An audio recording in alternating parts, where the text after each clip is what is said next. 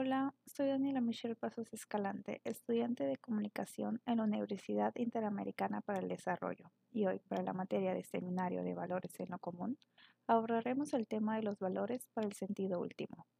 Bienvenidos.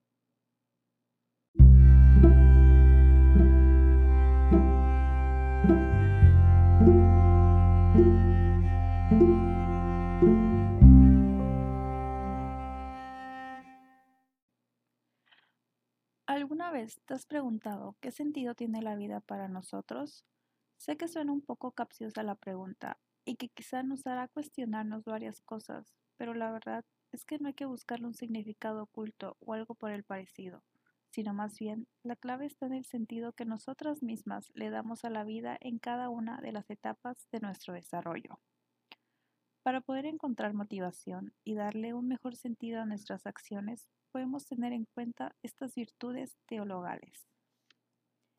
Comenzando por el amor, ya que es una parte importante en la búsqueda de nuestro sentido último. Muchas veces este valor es el que nos impulsa a darle un sentido a nuestras acciones. El amor es esencialmente un sentimiento intenso. La fe juega un papel muy fundamental, ya que es la manera en la que se representa una fuerza que va más allá de nosotras para hacernos sentir en calma.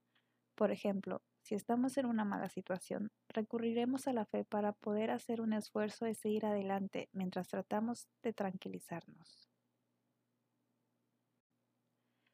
La caridad es la parte humana de nosotras, ya que es la actitud solidaria con un sentimiento ajeno, es decir, cuando empatizamos con otras personas es más fácil de ponernos en su lugar, la esperanza es la parte que nos motiva para seguir con una actitud positiva ante la vida.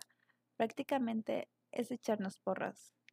Para que el sentido de la vida sea un ejercicio que se practique correctamente, debe aportar cosas positivas para nosotros y para la gente que nos rodea. En pocas palabras, saber cuál es nuestro sentido nos ayudará a tener un mejor desarrollo personal cuando carecemos de esto, podríamos llegar a tener un vacío existencial, ocasionando un riesgo para nuestra salud mental. Y bueno, eso ha sido todo por hoy y me despido con esta cita del fundador de la logoterapia y del análisis existencial, Víctor Frank. El hombre se autorrealiza en la misma medida en que se compromete con el cumplimiento del sentido de su vida.